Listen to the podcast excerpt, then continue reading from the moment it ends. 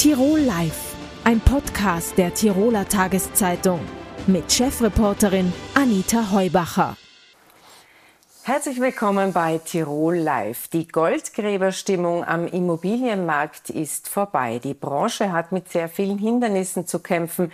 Wie sich das auf die Branche selbst und den Wohnungsmarkt auswirkt, das möchte ich jetzt mit Philipp Reisinger besprechen.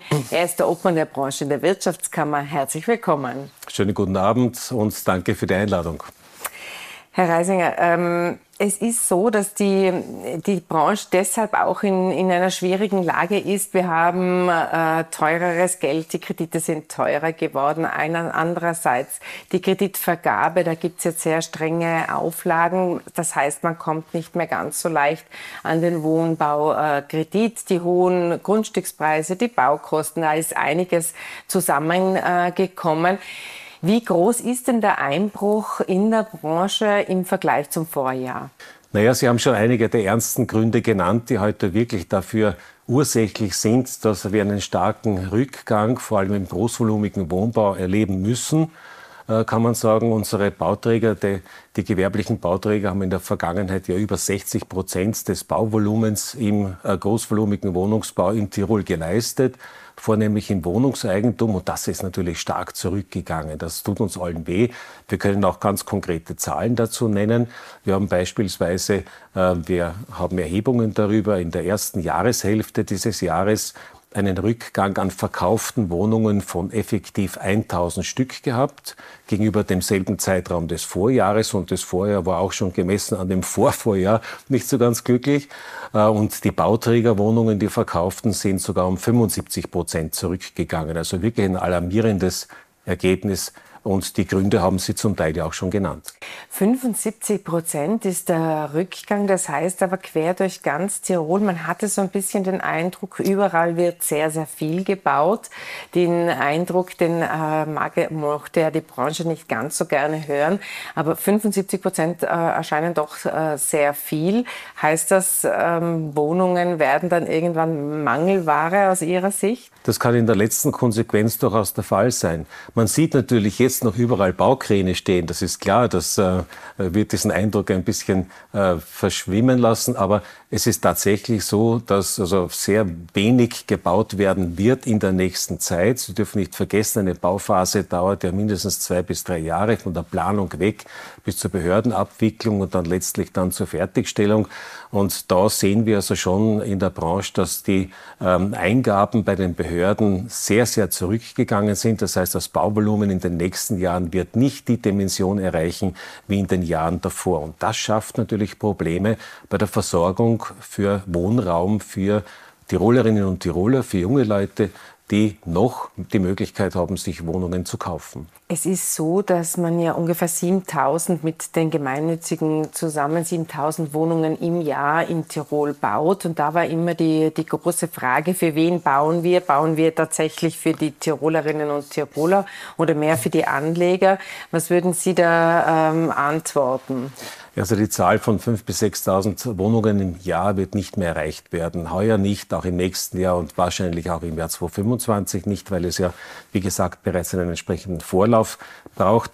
Wir waren natürlich auch daran interessiert, welche Aussicht gibt es denn und in welcher Form wird Wohnraum auch noch äh, bedürftig sein hier in Tirol. Wir haben eine Studie machen lassen darüber und wir sehen aus der Studie heraus, Dort wird geschätzt, dass also bis zum Jahr 2030 ein Bedarfsrückgang von circa 25 bis 30 Prozent erfolgen würde. Ja, 25 bis 30 Prozent zurück, aber nicht auf Null. Das heißt also, die Problematik, die wir jetzt haben, ist, dass wir wohl noch die, Bauen, die, die Bautätigkeit der Bauträger beobachten, dass diese bestehende Projekte fertigstellen, das schon, aber was dann in der Pipeline nachkommt, das bleibt offen. Also ein Viertel weniger Bedarf, äh, das haben Ihre Studien gezeigt, ja. an äh, was es an Wohnungen braucht. Ähm, gehen wir vielleicht auf die Verkäuferseite. Da konnte man ein sehr gutes Geschäft in den letzten Jahren mit Immobilien machen. In den Gunstlagen haben die Preise noch nicht nachgegeben, wohl aber in den Seitenzählern oder auch in weniger günstigen Lagen. Womit müssen denn Verkäufer rechnen? Ist es ähm, ein Minus von bis zu 20 Prozent? Was würden würden Sie da schätzen? Es ist ganz schwer zu sagen, um hier eine Einschätzung treffen zu können. Wir beobachten natürlich, dass also ähm, Objekte, die höherpreisig sind, die exklusiv sind, ihren Wert oder ihren Preis der derzeit noch behalten. Da sehen wir so keine Veränderung. Ähm, bei Objekten, die also in den 70er, 80er Jahren gebaut worden sind, heute nicht mehr State of the Art, die also ähm, auch einen ähm, Revitalisierungs- oder Erneuerungsbedarf haben, dort sehen wir schon eine bestimmte Preisminderung. Also das ist deutlich erkennbar. Ob das so bleibt, wird die Frage sein. Wenn wir bedenken, dass also weniger Neubauwohnungen nachrücken und nachkommen und für Personen, die also in ein, zwei Jahren eine Neubauwohnung erstehen wollen, dann keine verfügbar wäre, dann wird dort sicher auf den Sekundärmarkt ausgewichen werden, was dort auch wieder zur Preisstabilität führen dürfte. Das sind allerdings Blicke in die Glaskugel und man muss die Rahmenbedingungen natürlich dann kennen, um das wirklich bewerten zu können. Was äh, sicher ist, ist, dass Eigentum schwerer zu erwerben ist. Das ist eben die sogenannte KIM-Verordnung. Das sind eben die Kreditvergaberichtlinien. Ich zähle das noch einmal auf. Das sind 20 Prozent Eigenmittel. Das heißt dann, wenn ich 700.000 Euro investieren möchte, muss ich 140.000 haben, Eigenmittel. Dann 40 Prozent des Haushaltseinkommens äh, darf die Kreditrate nicht übersteigen. Das ist äh, auch für viele eine Hürde, wenn man den, äh, Banken glauben darf. Und man hat eben 35 Jahre Laufzeit, 35 Jahre Zeit, das zurückzuzahlen. Das erschwert für sehr viele, sehr viele junge Leute, wie Sie immer betonen, den Erwerb von Eigentum. Was heißt es dann Richtung Miete? Weniger Eigentum, mehr Mieter?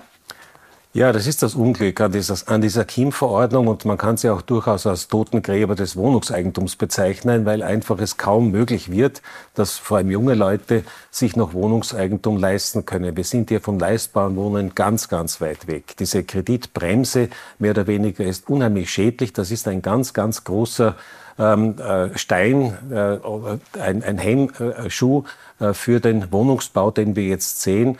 Äh, wir sehen, dass zum Teil fertiggestellte Wohnungen von manchen Bauträgern auch heute schon nicht mehr verkauft werden können äh, und dann ähm, Mietwohnungen daraus ähm, erwachsen, wo man eben denkt seitens des Bauträgers, dass man also in einigen Jahren dann, dann doch wieder verkaufen könnte. Das ist die eine Seite.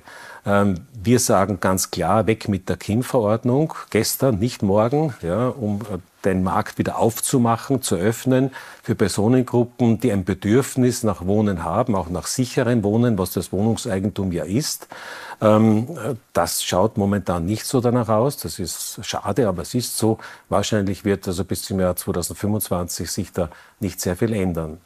Gegengesteuert werden sollte aber, und das ist ähm, unser mehr oder weniger Antrag an die Politik oder Aufforderung an die Politik, es muss besser gefördert werden. Es ist vollkommen richtig, dass einige Förderungsmaßnahmen nunmehr etwas gelockert werden, angepasst worden sind, ja, aber es ist nach wie vor äh, ein Tropfen auf den heißen Stein. Und vor allem, ähm, wir sehen also, dass die Förderung des, ähm, der, des Mietsektors, die funktioniert, klaglos, ist auch in Ordnung so. Es müssen auch entsprechende Wohnungen in dieser Richtung vorgehalten werden. Aber das Nachhaltige, die Bildung von Wohnungseigentum, die wird zu wenig gefördert. Da braucht es eine, wirklich eine Förderung, eine Subjektförderung mit Herzblut. Da muss das Land Tirol doch ein bisschen mehr in die Tasche greifen, in die Landestasche, um hier kräftiger zu fördern. Denn diese Mittel, diese Einmalzahlungen, die lassen sich auch neben der KIM-Verordnung sehr gut ähm, äh, erteilen. Jetzt hat man bei der Wohnbauförderung ja schon nachgeschärft bei den Einkommensgrenzen, die sind nach oben gewandert. Was würden Sie sich da konkret vorstellen, wenn Sie sagen, da muss das Land noch mehr zahlen? Naja, wenn man sich die Zahlen ansieht, uns liegen die Zahlen für das Jahr 2021 vor, ähm, da hat das Land Tirol circa 240 Millionen an Förderungen ausgeschüttet und gleichermaßen 230 Millionen an Rückflüssen eingenommen. Ähm, bis auf 10 Millionen Euro war das ein sogenanntes Nullsummenspiel. Das heißt, wenn ich heute meinem Nachbarn 1000 Euro leihe, sie zurückbekomme, dem anderen Nachbarn diese 1000 Euro Leihe auch sie wieder zurückbekomme und das beim dritten tue, habe ich nichts gewonnen, nichts verloren. Das heißt, man muss also wirklich das Herz haben, ähm, auch tiefer in die Tasche zu greifen und auch verlorene Förderungsmittel auszuschütten, damit junge Leute sich durch eine Subjektförderung, durch eine wirklich erhöhte, kräftige Subjektförderung Wohnen leisten können. Hieße das dann, dass die Einkommensgrenzen noch einmal nach oben sollten oder äh, sind das Einmalzahlungen, die der Wirtschaftskammer vorschweben oder wie würde das aussehen? Die Subjektförderung sind Einmalzahlungen, deswegen können sie auch neben der KIM-Verordnung bestehen. Und die Frage ist, wie hoch man sie dimensioniert, obliegt natürlich dem, dem Geldgeber, in dem Fall dem Land, und es kann für uns nicht groß genug sein. Ähm, ich sehe schon, da lassen Sie sich nicht äh, festlegen. Jetzt würde ich gerne noch die letzte Frage stellen, weil Sie gemeint haben, es ist ja schon so, dass einige Wohnbauträger die Wohnungen nicht verkaufen können und daran denken, sie vorerst einmal zu vermieten. Jetzt sind in den letzten Jahren viele Wohnbauträger neu gegründet worden und entstanden. Ist es so, dass da sich vielleicht der eine oder andere sich übertrippelt hat und äh, diese schwierigen Zeiten nicht überleben wird? Nein, das können wir so nicht beurteilen. Momentan gibt es dazu noch keine Tendenzen. Aber es ist wohl richtig, dass jeder Unternehmer natürlich auf sein Wohlbestehen achten sollte und auch ähm, beim Einkauf der Grundstücke natürlich darauf achten sollte. Das ist richtig. Wir haben natürlich ein großes Risiko, das darf man nicht ähm, äh, negieren. Die Branche äh, fährt ein großes Risiko, keine Frage, denn die Parameter haben sich gründlich geändert. Wir haben eine Hochzinspolitik derzeit. Die äh, Preise der Zulieferfirmen und auch der äh, Produkte sind teurer geworden, und zwar wesentlich teurer geworden. Das macht der Baubranche natürlich genauso zu schaffen. Auch unseren Kalkulationen macht dies zu schaffen. Äh, und es bedarf schon einiges äh, an Klimmzügen, um das durchstehen zu können. Da gebe ich Ihnen vollkommen recht. Wir werden sehen, wie sich das weiterentwickelt. Philipp Weisinger, herzlichen Dank für den Besuch im Bitte Studio. Gern. Danke für die Einladung. Die ganze Welt sieht nach Israel und nach Palästina. Bei mir im Studio ist mein Kollege aus der TT Außenpolitik, Flo Weismann. Herzlich willkommen. Danke, dass du gekommen bist. Danke für die Einladung.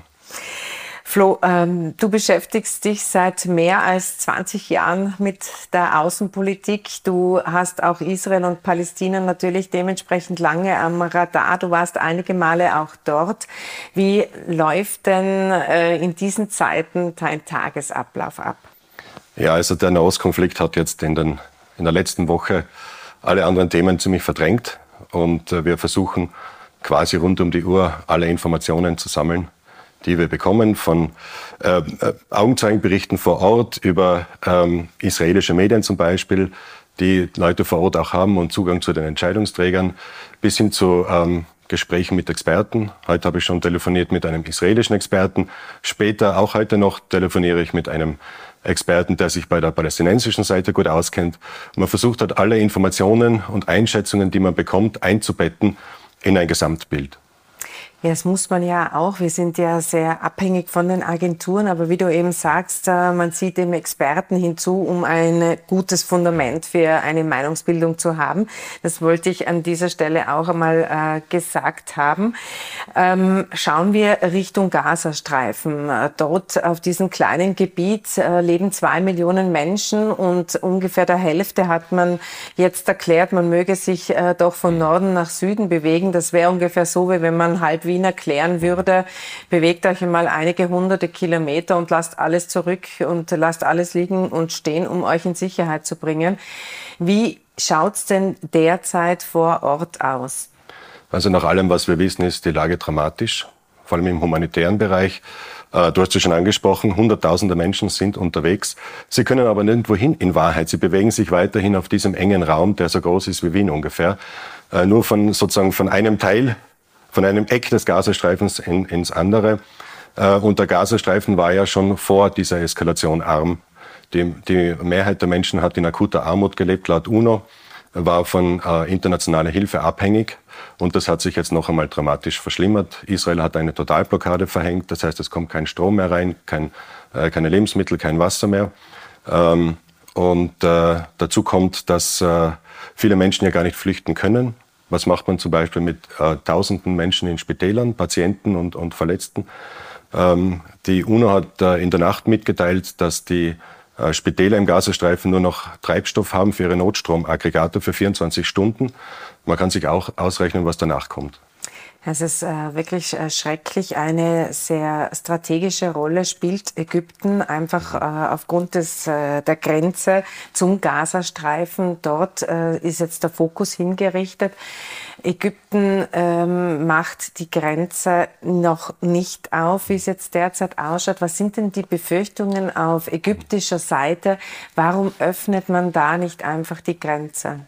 Also Ägypten ist in einer sehr schwierigen Situation.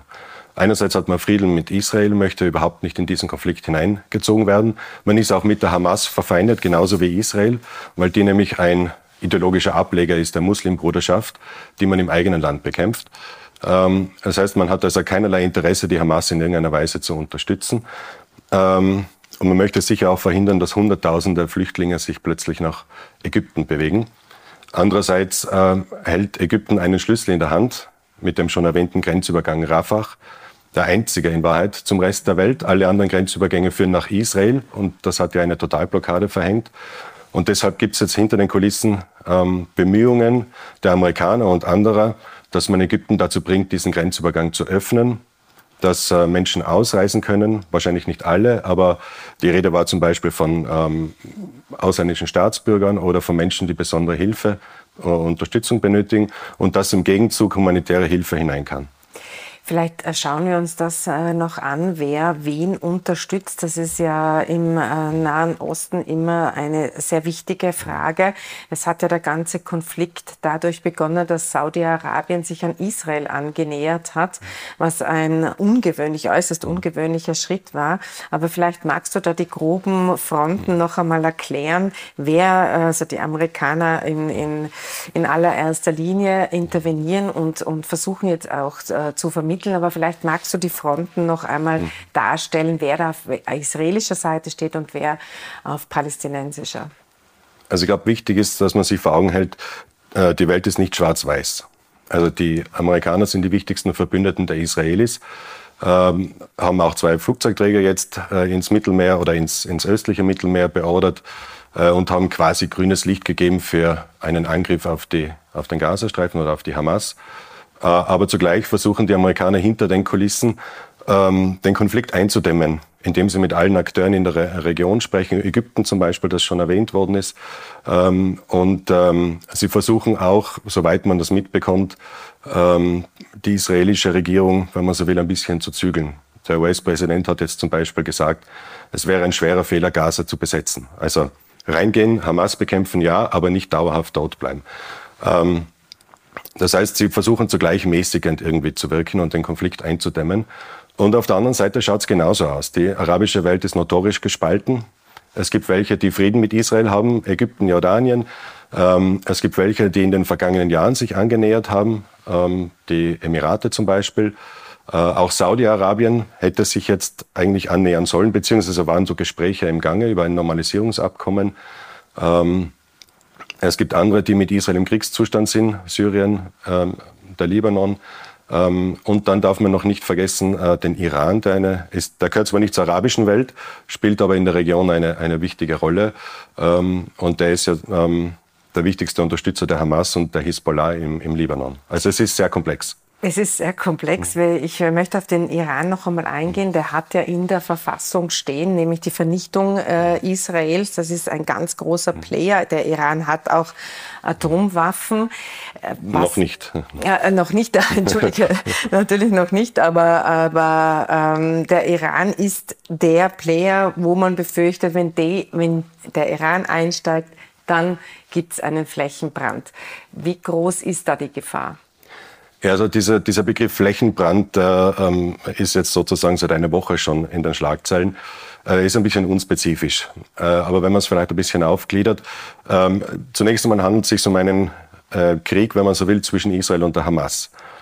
Und äh, die Befürchtung ist jetzt, dass weitere Fronten hinzukommen. Das könnte sein zum Beispiel ein Aufstand der Palästinenser im Westjordanland oder ein Aufstand der äh, arabischen Israelis, die mit der Regierungspolitik nicht einverstanden sind ähm, oder ähm, dass die Hisbollah vom Libanon aus, also im Norden Israels, eine zweite Front eröffnet und die Hisbollah gilt als militärisch wesentlich stärker als die Hamas. Also. Und das könnte dann auch den Libanon und Syrien mit hineinziehen. Und das sind wiederum Verbündete des Iran. Und es gibt offenbar auch äh, Befürchtungen bei den Amerikanern, dass der Iran sich direkt beteiligen könnte. Wobei vollkommen unklar ist, in welcher Form das dann sein würde. Jetzt hast du schon erwähnt, die ähm, Erwartungshaltung der USA ist, dass Israel die Hamas im Gazastreifen bekämpft. Ja, aber dass sie den Gazastreifen nicht äh, dauerhaft besetzt. Ursprünglich war ja mal die Idee eines äh, zwei, einer Zwei-Staaten-Lösung. Ist die jetzt äh, auf ewig verloren oder wie würdest du das einschätzen? Ähm, also die Zwei-Staaten-Lösung, dieser Begriff ist möglicherweise eigentlich ein politisches Fossil, wenn man so will. Das war die Idee vor 30 Jahren im, im, im Rahmen des Oslo-Friedensprozesses. Ähm, damals war die Formel Land gegen Frieden, also die Palästinenser bekommen ihren Staat Palästina ähm, und die Israelis bekommen Frieden. Ähm, das hat aber nicht funktioniert aus ganz verschiedenen Gründen. Unterm Strich haben beide Seiten ihre, wenn man so will, Versprechungen nicht eingehalten. Die Israelis haben nichts hergegeben an Land, äh, im Gegenteil, sondern sich über diese sehr umstrittene Siedlungspolitik äh, immer mehr Land unter den Nagel gerissen. Äh, und auf der anderen Seite ähm, hat es auch von palästinensischer Seite immer wieder Gewalt gegeben. Ähm, unter anderem die zweite Intifada, die für viele Israelis ein bisschen, äh, sagen wir, dramatisierend war und eigentlich dazu ge geführt hat, dass in Israel der Friedensprozess diskreditiert worden ist. Inzwischen, also in diesen 30 Jahren seit Oslo, äh, hat sich die Lage vollkommen verändert. Äh, und viele Experten glauben jetzt, dass eine Zwei-Staaten-Lösung real nicht mehr umsetzbar ist. Äh, die internationale Politik hält trotzdem daran fest und wiederholt das gebetsmühlenartig. Möglicherweise, wie, wir, wie mir mal ein, ein äh, Experte gesagt hat, möglicherweise deshalb, weil man halt keine Alternative hat. Mhm. Man wiederholt das, weil man nicht weiß, was man sonst tun soll. Ähm, aber sicher ist, dass, ähm, ähm, und das ist, glaube ich, allen klar, dass es so nicht weitergehen kann. Nur weiß man im Moment überhaupt nicht, in welche Richtung es gehen könnte. Man weiß auch nicht, wie lange dieser Krieg jetzt dauern kann oder, oder gibt es da schon Einschätzungen? Es ist ja die Bodenoffensive hat jetzt zur Stunde noch nicht stattgefunden, kann aber jederzeit in jeder Sekunde sozusagen vom Zaun gebrochen werden. Lässt sich da was sagen, wie lange äh, dieser Krieg dauern könnte? Ähm, Prognosen sind sehr schwierig. Die Israelis werden das auch nicht vorhersagen und wahrscheinlich auch selbst nicht wissen. Äh, der, die israelische Regierung hat die Bevölkerung eingestellt auf einen lange dauernden Krieg. Man muss äh, von mindestens Wochen, wahrscheinlich Monaten ausgehen. Ähm, wie das dann verläuft, ist vollkommen offen. Wir wissen nicht, was dann wirklich im Gazastreifen passiert, ob eben zum Beispiel zusätzliche Fronten entstehen und wie sich dann auch die politische Dynamik entwickelt. Lieber Flo Weismann, herzlichen Dank für den Besuch im Studio und herzlichen Dank für deine Einschätzungen. Danke für die Einladung. Tirol Live, ein Podcast der Tiroler Tageszeitung. Das Video dazu sehen Sie auf tt.com.